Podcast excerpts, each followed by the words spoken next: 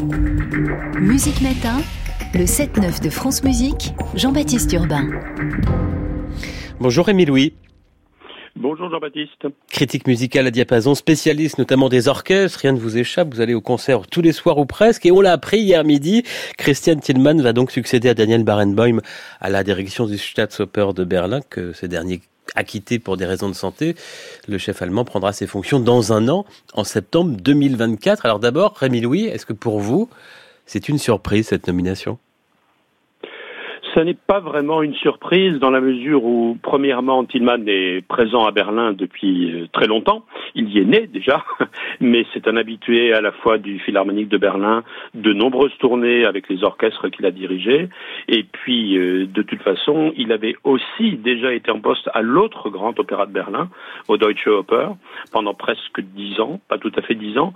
Et donc, du coup, évidemment, c'est euh, quelque chose d'extrêmement logique, à mon avis, dans la mesure en plus où il quittait la chaise capelle de Dresde. Donc là, le poste se libérant du fait de, de, la maladie, hélas, de Barenboim, eh bien évidemment, compte tenu de la carrière qu'il a menée jusqu'à présent, compte tenu de son style, de sa personnalité, du répertoire qu'il dirige, c'est évidemment un choix euh, absolument parfait et normal, qui, je crois, n'a rien de surprenant.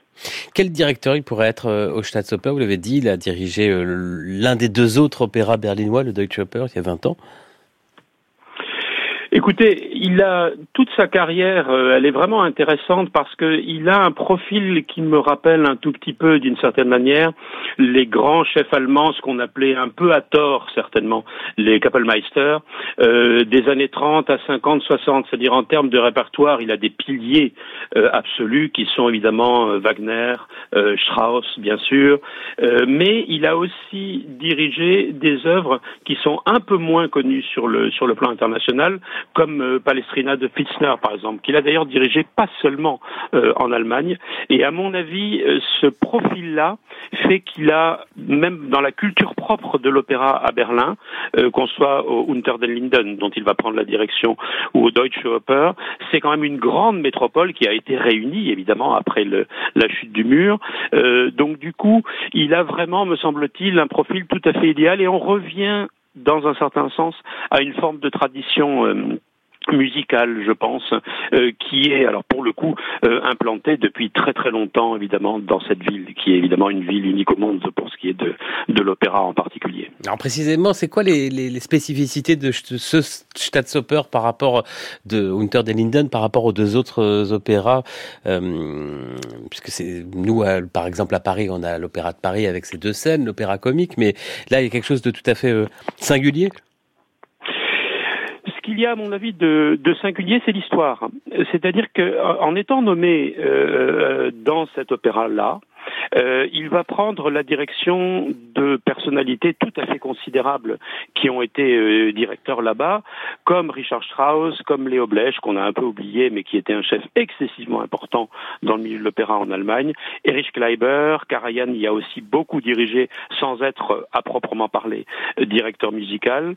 Donc euh, il s'inscrit à mon avis, et c'est exactement le, le profil de Tillman, dans une forme de tradition, même s'il a d'ores et déjà annoncé euh, apparemment, qu'il souhaitait évidemment essayer de renouveler, bien sûr, et de faire des propositions un tout petit peu différentes, parce que euh, euh, même sous le mandat de Barenboim, évidemment, parce que nous sommes en 2020, 2023, euh, le profil un peu traditionnel, je dirais, de cet opéra a évolué en n'oubliant pas que c'est un opéra qui a toujours fait de nombreuses créations mondiales. Mais bien évidemment, le langage musical des années 10, 20, 50 n'était pas le langage musical d'aujourd'hui. Donc le, le, rapport aux créations est aussi, euh, je dirais, euh, contrecarré d'une certaine manière par l'évolution du langage musical. Mais je pense que c'est quelque chose auquel il sera, à mon avis, euh, attentif, précisément dans une fonction de directeur musical. C'est aussi une personnalité très différente de Barenboim, une personnalité d'ailleurs qui euh, plus vraiment maintenant, mais il y a quelques années, avait pu faire polémique. Une partie de la presse allemande l'accusant de soutenir notamment euh, Pegida, le, parti populiste allemand. Est-ce que c'est quelque chose qui, qui, qui est encore, euh, dont on parle encore aujourd'hui dans le milieu musical? Ah, il me semble que c'est un peu plus euh, compliqué que que ça. Euh, D'abord parce que lui-même a évolué un peu dans ses par rapport à ces questions. Euh, D'autre part et surtout parce que c'est une personnalité.